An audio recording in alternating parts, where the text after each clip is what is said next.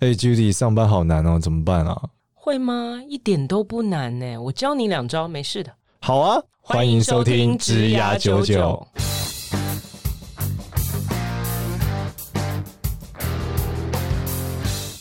欢迎收听《职涯九九》，这是由领袖一百职涯贵人引入计划所制作的节目哦。Hello，大家好，欢迎收听《职涯九九》，我们欢迎另外一位主持人嘉恩。哎，嗨，家人，我们欢迎另外主持人简 少年，太好了，终于有人欢迎我了。 是这样的意思吗？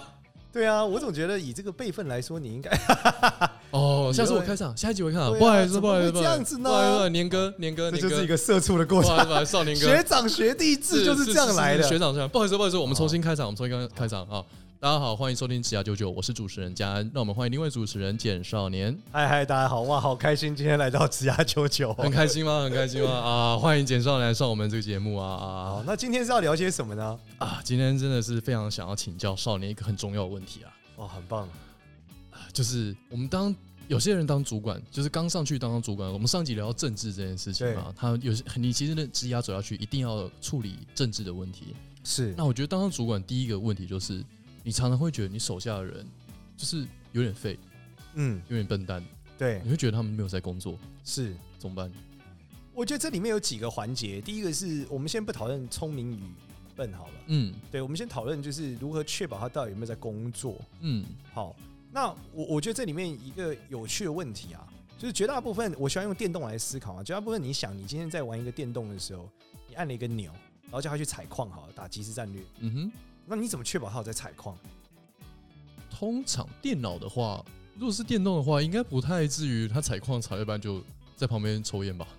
呃，所以你会看着那个数字在跳嘛啊对不对对然后你会发现，你玩游戏的时候，左下角会有一个闲置功能的提示，哦会，提呃示你有几个功能闲置，因为它矿挖完，它不知道怎么办嘛。对对对对对吧你就按那个闲置村民，然后就出现了嘛。对对对，那所以对你确保它有在动的原因，是因为你看着那个金矿的数字在跳嘛，嗯哼，你不会一直看着它挖矿嘛，不然你就输定了嘛。对啊，对，所以你会看那个金矿数字有在跳嘛。所以嗯本质上你需要有一个一个数值来 check 它到底。哦你说要有一个评估的对， KPI，就是说我嗯为什么常讲你你的工作一定要分成五个等份对，或十个等份，嗯，从第一步到第十步，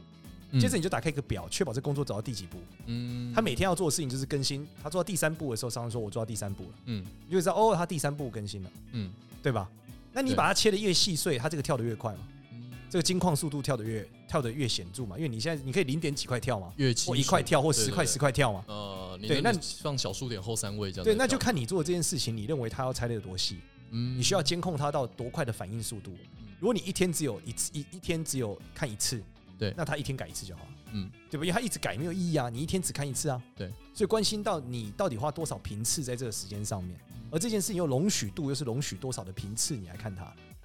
所以每件了解事情一定要被相尽可能量化，这个是张忠谋讲的，你要尽可能量化，你才有办法管理。嗯如果你告诉我老师，我想完成这件事情完成百分之多少？嗯、m a y b e 二十七。那你怎么知道？我感觉，对，对我感觉就，可是26很多东西真的就是像这样啊，很多东西是很直性的，它就不不好量化啊那你必须要分步骤，哦。对啊。哦，你说你把这个直性的东西拆成，比如说五个步骤，我今天做到第三个，这对样子，那你有第三个步骤嘛？至少知道第三个步骤叫做百分之七十五。嗯，可是他可能是做完了第三个，那你不知道他做完品质怎么样，哦，那我们讲嘛，这个品质的品质的东西是很很主观的嘛，嗯，所以你应该要加一个 check 的环节嘛。对，对你不能说他做到底你才去看他品质，那你死定了。一定是每个环节要达到所谓的品质标准嘛。这个品质标准可以是个人，也可以是个什么东西。哦那是个人是是个人的话，就是说他做完这件事，第二步要过你，哦，了解你看完觉得经过谁 OK，第三检核才进到第嗯哼第三步，嗯对吧？那他必须跟你约好检核的时间嘛，对，确保做完之后多少个小时内你要检核再往下嘛。对，所以越来越多，越来越多之后就出现什么，就会感觉它很冗长，嗯，然后变成像是什么，变成像是一个很官僚的体系。对，所一直以打勾勾，但是他的目的就是为了他最后是对的。哦，所以那了解默契比较好的情况下，就是你可以想办法让底下人知道你到底要什么嘛。嗯，你们越熟悉，他越能想象你脑海的画面，他就越不容易做出品质不到位的嘛。对对，那就开始让他试嘛，就是你的品质是什么嘛。嗯透过初期，你一定要花很多时间去对齐你跟他的认知。对，如果你不需要那么多勾勾的话，对，那你你你第一次一定是要各种检查嘛。到底他他能做对，那你就少一个检查环节，哦，再少两个，再少三个，最后就就不需慢要慢检查把了。那些检查弄掉，对，这就是是跟对嗯骑四轮车一样嘛。小朋友学骑脚踏车，一开始有四颗轮子，哦，你说后面两个对，他辅助啊可以的骑那骑骑样骑嘛，然后过程你发现他已经很好骑，那抽掉第一颗嘛，对，第一个轮子，那就剩三个轮子嘛，骑没错骑骑发现不会倒，再抽到第二个轮子，嗯对吧？再骑骑骑抽到最后一个轮子，然后是单 轮车吗？那成为单人车高手，哦，然后最后再抽掉一个 轮子，它会飞，会飞，有点难，了解。所以你有是不是设定检核点、设定检检查点，对然后设定一个数据，把对，它量化，有点像是彼得杜拉克讲的那种不能量化的东西就没办法管理这个概念嘛。呃，对，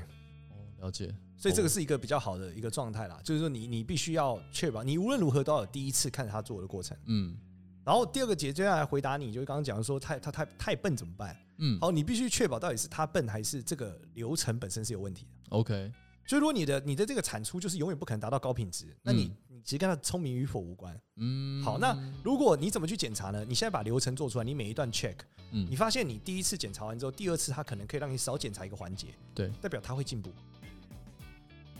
哦，您说第二次检查的时候就发现哦，其实好像不太需要做这个检查，我可以把它拿掉。对，那代表他在进步。哦，然后，所谓的聪明人是他进步的速度很快。对，就你第一次、下一次、下一次，你发现他第二次已经完全都不需要看了。对，他已经知道了。嗯，那所谓来说，他比较这个不聪明的人，就是他第二次还是犯同样的错。对，那你可以可以给他一个，你必须要有一个容忍的极限。例如说，这个过程如果三次他还是不能，那很抱歉，他得走，或是不要让他做这个，嗯让他做简单一点，做只有两个环节的事，或做只有一个环节的事，是对吧、啊因为他做的工作一定有对应的产值，对嗯这件事跟他的薪水有关。那每一件事情都得有人做，对吧？那只是这件事情他做起来的这个，就是我们讲对价成本，你觉得够不够？哦。但如果你是个小主管，你没有这个问题，是因为你在大型机械里面工作，它的对 cost 跟你没有太大的关联。没错，你的最后的结局是确保你交上去的成果和是你 OK 工作的时间嗯，是平衡的，对吧？就是你交上的成果，你老板非常满意，达到你的目标。是第二是你的工作时间是合理，不会说一要为他的错擦屁股擦到飞起来。嗯所以这两个结构里面，就是你只要确保他发现他无法满足你所谓的在你和接受范围的对，你应该要不断改进你底下人的品质。嗯所以这件事会进到公司里面的第二个阶段，叫做政治的资源。哦，就是如何透过政治能力把所有的资源囊括到自己身上，你说，比如像去别的部门要资源吗？这种呢，还还有是跟老板要资源。哦，跟老板就要资是你源应该不断的不断的告诉你老板，你需要更多的人，哦，和你需要更好的人。是不管你底下的人是再好，你都必须要提出这件事。嗯原因是因为你无法确保底下很好的人不会离职。哦，对，第二点是你无法确认老板交付你的全新任务会不会给你足够的人，或者你没办法确认会不会你自己自己就离职了？而这是另外一个点。对，所以你必须不断的把资源囊括到自己身上。了解，所以这里面有很有趣，是上班其实有很，当你成为小主管的时候，你成为你在基层的时候，你没有差，你就是执行，嗯，你跟资源两这件事压根碰不到位。嗯，当你是一个基础工作的时候，其实你很难讨论到说你要有多少的资源分配。但是当你成为一个小主管的时候，资源会变得超级重要。对，因为它取决于你到底能 drive 多少的员我工能，交出什么样的东西来？对你到底能多怎么样的让你的老板呃接受你的品质，呃，都是跟资源调配很有关。嗯甚至很多时候你必须跨部门工作，对，但跨部门工作的时候，也决定你能囊括多少的资源。如果其他部门愿意配合，我相信你做很多事情可以做得很大。嗯，对如果，只有你部门能做，你做事情就很有限。对，所以整个小主管的故事，其实本质上是一个资源战争。哦，是一个政治的极致啊，政对治就是资源其的实你问题这进入到政治的第一步，哦，对，就是你除了资源之外，你当然还是要有说产出啦。因对为绝大部分你的你底下的人是呃一呃我们所谓的新手工作者，对，你还是有很多你必须要看着并且伸手去解决的问题。对对，但是你到了第二阶，你到一个中介主管的时候，你可能完全不用不是做事的问题了，完全是资源的事情。就是你做这件事的成败，已经跟他们做对做错已经没有太大的关联，是关系到你到底有能拿到多少的资源来做一件事情。有点像是已经你已经不在哪一个产业已经不不不是很重要了，重点是你怎么去掌握那个资源，怎么去分配那个资源。对你很理解说，在一个群体里面怎么拿到足够的资源去完成某个目的，因为底下有很多专业的人帮你解决。哦，了解。好哦，这是个非常政治的游戏。嗯，那这个是不是像那个有这种做法，像是你刚刚讲用数据去管理你管理你的员工嘛，或管理你的下属嘛？那是不是有一种做法，有很多做法，像什么 OKR 啊、OGSM 啊、嗯 PDCA 啊这种各种奇奇怪怪的管理方法？他们之间，你有你有推荐用哪一种吗？或者说你觉得哪一种是比较合理的吗？首先就是呃，这个管理模式其实跟小主管，我讲小主管是完全没有关联的啦。哦就是不管是 OK 啊、阿米巴或等等的制度，本质上都是老板在灌输公司文化的时候的一种管理模式。所以它跟公司文化比较相关。对，那其实绝大部分小主管应该是很难有决定公司文化的权利啦。对，对，那大部分，所以你自己在管理你底下的人的时候，更多我觉得还是我们刚刚讨论的，你如何确保你的资源跟你的伙伴足够产出你老板要的嗯这件事，决定了非常非常多事。嗯对你，你所有的管理制度，不管是 OKR 或是阿米巴，在你身上套用的时候都非常困难。嗯原因是因为你只能落实在你三到五个人的一个小型的嗯，的结确构没有里面。没有这个必要嘛。对，而且再来是你的，你对他们呃嗯论赏的时候，不管是赏罚，其实你都没有办法决定它的比例，嗯因为大部分是公司决定了很多。对，所以你与其说你要增加你的这个管跟管理模式有关的东西，我觉得更多去增加自己对于领导的魅力和个人的领导认知，我觉得可能是更有帮助的。嗯例如说，呃，有人讲他们的管理模式是仆人式的管理，嗯对，对吧？那他就是永远最后才分，就是他他是促呃他做的事情就是去服务所有的底下的人，哦，它的存在是服务下属，对对好好对做对事对，情，所以他的这样认，知就是不断的去服务大家，嗯让大家把他们的事情做对。嗯，决定了公司决定了方向以后，我们就是让我底下的人把事情做对。我永远的目标就是服务这些人，嗯，所以那你想，他这个认知就是某种程度就是一个 Q 赛的过程嘛？对，对你是一个服务的人嘛，但他这个认知可以确保大家慢成长嘛，这是他的领领领导的一个风格。嗯哼，那有的人的风格是属于比较呃比较极端的，他可能就是属于强那人种型的那种，对强人型的风格，他可能就是大家听我的，跟我一起做，嗯，我分配完之后大家把它做到，对就这样。然后我们密集的开会，密集的沟通，哦我们在这里一直，直不断对齐，像军队一样哦然。后每天早上开朝会这种感觉，对，我们现在就是九点到，然后我们就听开开会，开开会之后，接下来讲像军队一样嘛，一个口令一个动作。对，那不管哪一种，其实它都有对应适合的团队。对但本质还是跟你的公司文化的调性要比较像，因为你们是什么公司，要找出怎么样的人。嗯，举例来说，你可以想象星巴克的文化跟麦当劳文化一定很不一样，嗯，氛围也很不一样，对，对吧？那这氛围不一样的时候，管理模式就会很不一样。那如果你的这一群人都是浪漫且自律的人，其实你应该更多的是让他们觉得舒服，因为他们会很自律。那如果你的这一群人都是非常官僚且非常慵懒的人，嗯，那你更多的是应该确保他们在确保他们稳定，因为他们在稳定的指挥底下，他们能得到很大的安全感，会觉得舒适。所以我觉得每一个人的管理模式是不一样的。那公司小公司很难有说什么企业文化，因为绝大部分企业文化就跟老板的状态有关，嗯，但大公司可能就一定会有它对应的企业文化。那这个企业文化就是你可以从老板的风格里面去理解整个行塑的过程。所以我告诉大家一个小绝招，就是呃，你应该去听听看你们公司的老板在业界的风评，跟他是怎么站上那个位置的。这件事绝大部分决定了这个公司的文化，因为谁能升上去，就是公司文化最好的体现。所以不是什么员工手册说什么，他对外说什么，访问说什么都不是，就是你一定要问业界的人去打听，不管透过呃这个 HR 或是透过这个黑 hunter 去理解老板当年到底是怎么站上这个位置的。哦，那你就会知道哦，做了什么事会成为这个位置。所以这个是没办法，你靠外面，比如说去 YouTube 查一查这个老板名字，或者去 Google 搜寻一下，那个你要这个是你要去一个一个去问的，对，你要去业界里面问的，因为绝大嗯部分的业界里面的内部政治斗争是不会让别人知道。，对，但是这个在业界一定都是有名的，哦，就是你不能问哪个 HR，HR 一定知道这件事，因为 HR 是整个业界里面消息最灵通的人，因为他需要找到对的人和需要勒掉不对的人，所以他一定是最清楚知道这个业界里面每一个环节发生什么事。了解，然后你可以从这里面理解，哦，原来这个公司的文化就是属于重视极端重视权力斗争，或是这个公司的文化极端重视加班，或者这个公司的文化重视的是皇亲国戚，对，当然也有公司的文化是重视这个是能力制，他他们就是零呃上班十点到十点，上班七天，绩效导向，对，那高度绩效导向，那这件事会决定了你到底要过什么样的生活，和你要你在里面怎么往上爬，这有非常非常大的关联。这个就是变成你要在那个领域里面至少混一阵子，你要认识够够多人，才有办法打听到的消息嘛。你其实很难在面试的时候就哎嘿，对，就 HR 是所以你基本上要还是要跟你同事交点朋友啦，哦然后探听一点这种公司里面的八卦，你才会理解公司里面的结构嘛和状态。嗯嗯这时候你才知道说，哦，原来这间公司它都是怎么样的。但绝大部分我认为超大型的企业，其实你上网查一定都查得到啦，嗯因为它已经几十年啦，它来来回回路过这么多人，这里面绝对这个业界不管是学长姐什么都很好找，要问到这这些内心那秘辛，我觉得都不会很难了。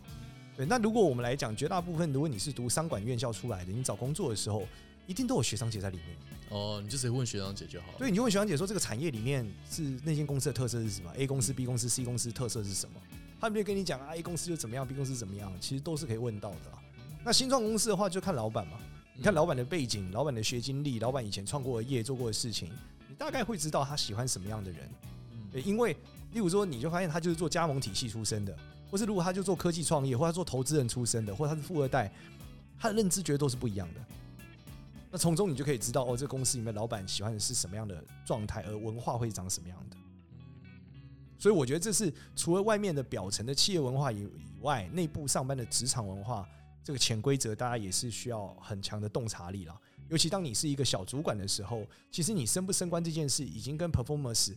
呃没有完全百分之百的挂钩了。很多时候是里面的权力结构，因为你的资源决定了你能做多大的事嘛。对，对，所以跟你的聪明才智可能没有那么直接性的关联。就基本上就真的是来到政治的部分了，没错，很江湖的一个职位啊。对，因为你现在开始是一个复杂的大型机械嘛，嗯，对你，你从中也不能是你自由移动啊。嗯，所以那这时候你就有比较多的限制，你就要停看听啦，慢看停。停看听。好的，了解。那少年，你最后有没有什么想要对那种刚升上小主管位置啊，还是新手，对，还不是已经不是中间，不是中间主管那种，就是刚升上去，刚从那种专业执行者变成一个管理者的人，你会对他给什么样的建议？呃，我觉得在从新手到管理阶层的阶段，有一个很重要、很重要的认知，就是说，以前我们都听过嘛，就是一个会卖卖汽水的人，嗯一样可以卖电脑，对一样可以卖饼干。就是你如果成为一个大型的管理者的时候，那当你成为一个专业的管理者里面，为什么能做到这件事？本质就是我们刚刚讲的，这是一个资源战争的过程。你你这个资源战争的过程里面，你很重要的是你要让你的老板买单，对，让你底下的人听你的，对，然后让股东买单，对吧？嗯然后让周遭的跨部门的同事也买单，所以它本质是一个非常长的一个学习的历程，嗯嗯，就是你的每一段都必须去思考怎么让所有人买单，你要他做的一件事情，嗯它一定不是一个很很快学会的事，原因是因为你光你你很多人终其一生没有办法让老板买单。对吧？就像很多人终其一生没有办法让爸妈买单一样，蛮多的然后对你可能，或是说你终其一生没有办法有手下，你没有办法让小让底下的人买单，是就像很多人没办法让让小孩买单一样。 所以你要让某一每一个环节的人买单，你想要他做的事情跟嗯需要他的事情，都是一个非常长远的学习。而我们会跟大家讲，这个学习的过程可能都是一个五年到十年，甚至到二十年起跳的过程。哇，所以你如果在这个过程中你感受到痛苦是非常合理的，你想这是个二十年的过程，你才经历二十年分之一的话，那一定是非常之痛苦的。但是这里面你必须要理解的是，如果你未来的人生里面有一个巨大的憧憬，希望你可以去成为一个 CEO 和驱动一个如此大的机械，嗯不管你未来要创业、做一个企业家干嘛，你势必会经历这一个管理的学习过程。了解。然后这个管理的学习过程呢，是一个呃很人性的过程，所以你你在这过程中不是只有你去学了很多、看了很多书，讲说我们要做什么这个 OKR，或是我们讲什么阿米巴、什么这个现代管理学，其实都不是。它其实本身是一个你知道你现在跟这一群人相处，然后在这个时代里面，这一群人我们必须要怎么跟他说话，他才会动的一个过程。那人其实是一种很复杂的生物，它并不是很简单的，所以每一个人都可能你都要有一套对应他的模式跟方法，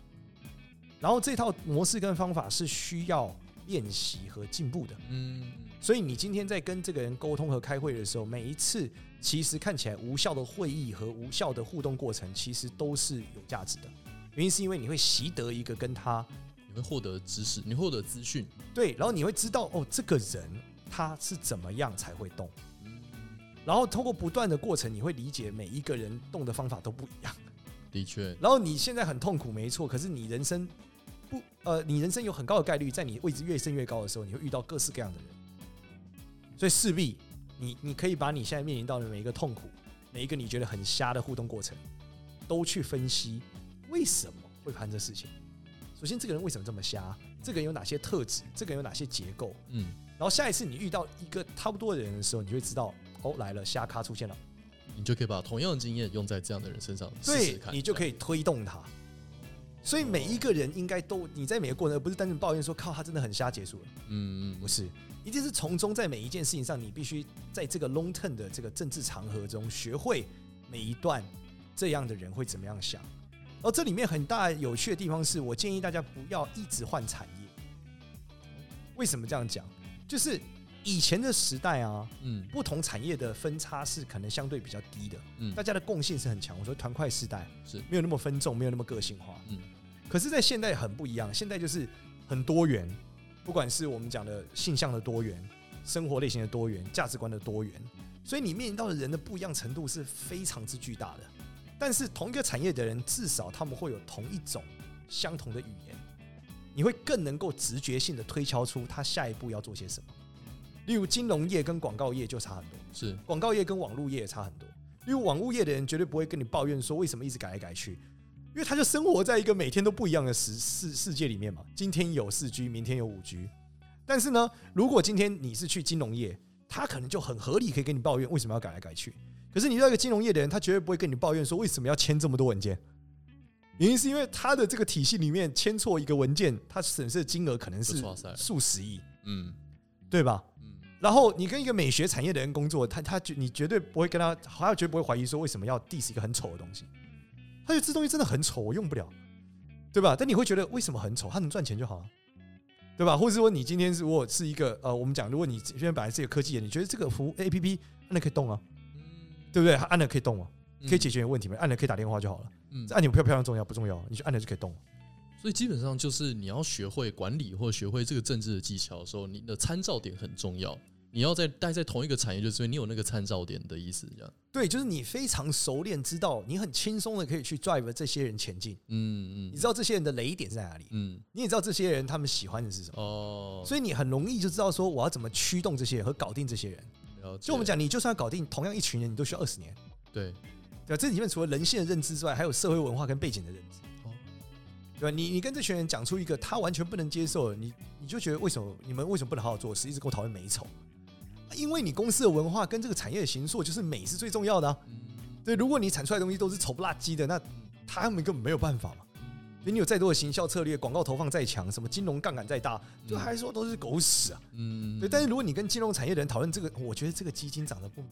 他说我这个很重要嘛，你赶快给我，我们签了，他明年的投报率是百分之一百二，对吧？那这才重要嘛，这这一个名字取得很难听。 Who cares shit？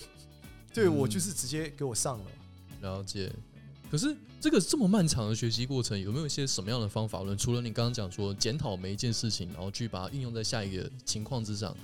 有没有哪些方法论是可以加速这个过程，或者说至少让我比较理解这个过程怎么样进行的？呃，我我觉得是去看这个过这个这一个历程里面成功的这个产业的成功者嗯，他的书。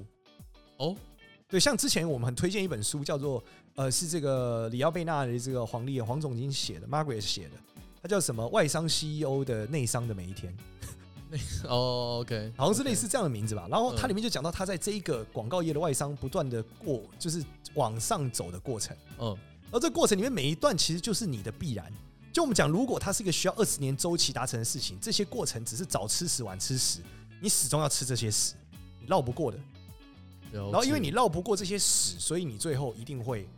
就是发生同样的事。对，所以你透过去看你的这个产业里面的这个成功者前人写下来，虽然说他写下来的东西一定是他觉得能写的，不能写他对不会写，对，但是你至少可以大概知道他遇到的困境和状态和状和这种表层的规则和流程是什么。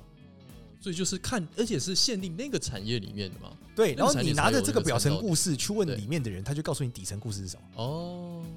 了解，对，因为不能写都在人的嘴巴里，对，所以能直写接都在上面了。直接问也是非常重要的。对你直接把这个故事里面的每一段拿去问一个产业里面的人，说这段是真的假的，他说不是。 那你从中就理解哦，这个过程是什么？那你会学会管理，就你会理解哦，现在我遇到这个困境是合理的，嗯，我得怎么解决？嗯？但同样的，这个困境里面会有我们讲，你成为出界管理者，还是要关键你要管什么样的人。嗯我们在常在讲啊，现在觉得零零后很难管，嗯，两千年以后出生的小孩嗯很难管，对吧对？那原因是因为你不理解怎么去驱动这些人，嗯你不知道他们的文化是什么，他们的底性是什么，他们的雷在哪，他们不雷在哪。嗯嗯，那你必须要理解，就是怎么样子去驱动他们。那要怎么样理解这件事情？比如我今天我就是一个五零后出生的人，我要怎么理解零零后？其实这个关键是，呃，我觉得你在带这个团队的时候，嗯，那里面有很大的关键就是你必须真正的关心他们的想要的东西和不想要的东西。哦，对你必须真正不是说你去什么去接触他们的什么娱乐啊，或看什么，我觉得这不是，是你真正去理解这一群人他们在意和不在意的点是什么。就是仍然是互相了解、互相倾听。对你必须花时间，对不能说我今天就是叫你做，你就照着做，以前就这样做，所以你也跟着做，你就会对。嗯，但这件事他可能在他的在意的点跟文化底层里面他是做不到的。嗯我觉得我相信现在有非常多的听众发现找人非常难。我们举例来说，呃，以前有很多广告公司或是大型企业，他们是广告公司是看天亮的，就是两天睡一天的。哦，对 OK，但是现在现在的小朋友其实不太可能，现在的毕业生也不太可能接触这件事情对。那这时候你就必须转型，知道说你的真才会变得非常困难。对因为你的竞争者以前没有新创公司，现在超多的。对，所以你跟这些新创公司比起来，你的诱因在哪？那最后这就是一个筛选的过程。对，那你你必须找到适合的人进来，筛选出适合你的文化。对，因为你要认知一件事，就是以前没有的选择的时候，最好的人才会选择你。嗯当他现在有无限种选择的时候，最好的人才就不一定会选择你。所以你在于这个 HR 的投入和投资上，和雇主品牌投资上，你可能就必须加大你的力度。嗯你才能，你可能以前只能放他们去什么力宝乐园自己玩，对，现在你们可能得带他去迪迪士尼，就要去济州岛喝咖啡。呃之类的，他才会觉得哦，这是一个很好的事情哦。济州岛喝咖啡的确听起来不错啦呃，首先是因为济州岛离北京很近，哦，你知道买张机票，我从北京到基本哦上你就是去绿岛喝咖啡嘛。呃，对对，去马祖之类的。啊，你你知道，你知道这个状态就是从北京去上海比去济州岛还 远，的确，的确，的确是，对吧的？确是。所以我到济州岛也就是一个不到一万块钱机票的事情。哦，忽然间没有那么的 fancy 了。呃，哎，好哦，好哦，了解。对，所以就是，呃，除了从过去的经验去检讨、去学习、去去观察每一个人他的个性怎么样，如何 drive 这些人，如何推动他们，然后去去学习他们喜欢的是什么，他们的雷是什么，然后也多看这个产业里面的书，前人写的书、学长见，然后拿书里面的经验去问里面的人，对，这个很重要，是后面那个问才能问到真正的东西嘛。没错。那了还有其他的吗？以上我觉得应该就差不多了吧，啊只实要就能你够能你做用到，了你已经非常厉害了。哦因为，绝大部分的时候，你回家就想躺着。的 确是，另外是你根本不想要理解其他人到底发生什么事。嗯，对吧可是你这样就不会离开那个回圈，你就永远在那个啊为什么你不听话这样子的回对，圈，那就是一个恶性循环的过程，因为你没有办法的确真正的理解。但是我们讲的都还是呃，你要进步这个过程，你要嗯认识人的这个过程。嗯但不是所有人都是很呃，一定都是超级聪明或超级强，这一定不是。嗯每个人的需要的东西、生活的背景、长成长过程都不一样，所以你也得接受。例如说，你现在的这个角色，他就是不不 OK，那你真的得去寻找一个替换掉他的人，嗯必须在公司里面寻找到足够的资源来把他给更替了，才能确保你整个团队的动能。嗯大概是这样。嗯了解了解这个。其实我觉得就是有点像你要学这个技艺，你要知道它是一个很严肃的技艺，然后这个要要二十年的时间去精通它的一个嗯东西，所以可以说它是一个深渊啊，真的是一个深渊。也就套一句尼采说的话：，当你凝视着深渊，深渊也正在凝视着你。又用尼采，所以我又没提到用尼采作为结尾。好了，感谢大家收听《枝桠九九》。那喜欢我们节目的话，记得给我们在 Apple Park 上五星好评。同样呢，一样你在这个《枝桠九九》赖社群里面，如果询问关于深渊的问题，我相信深渊也会回答你。谢谢你，拜拜。深谷琼英，拜拜。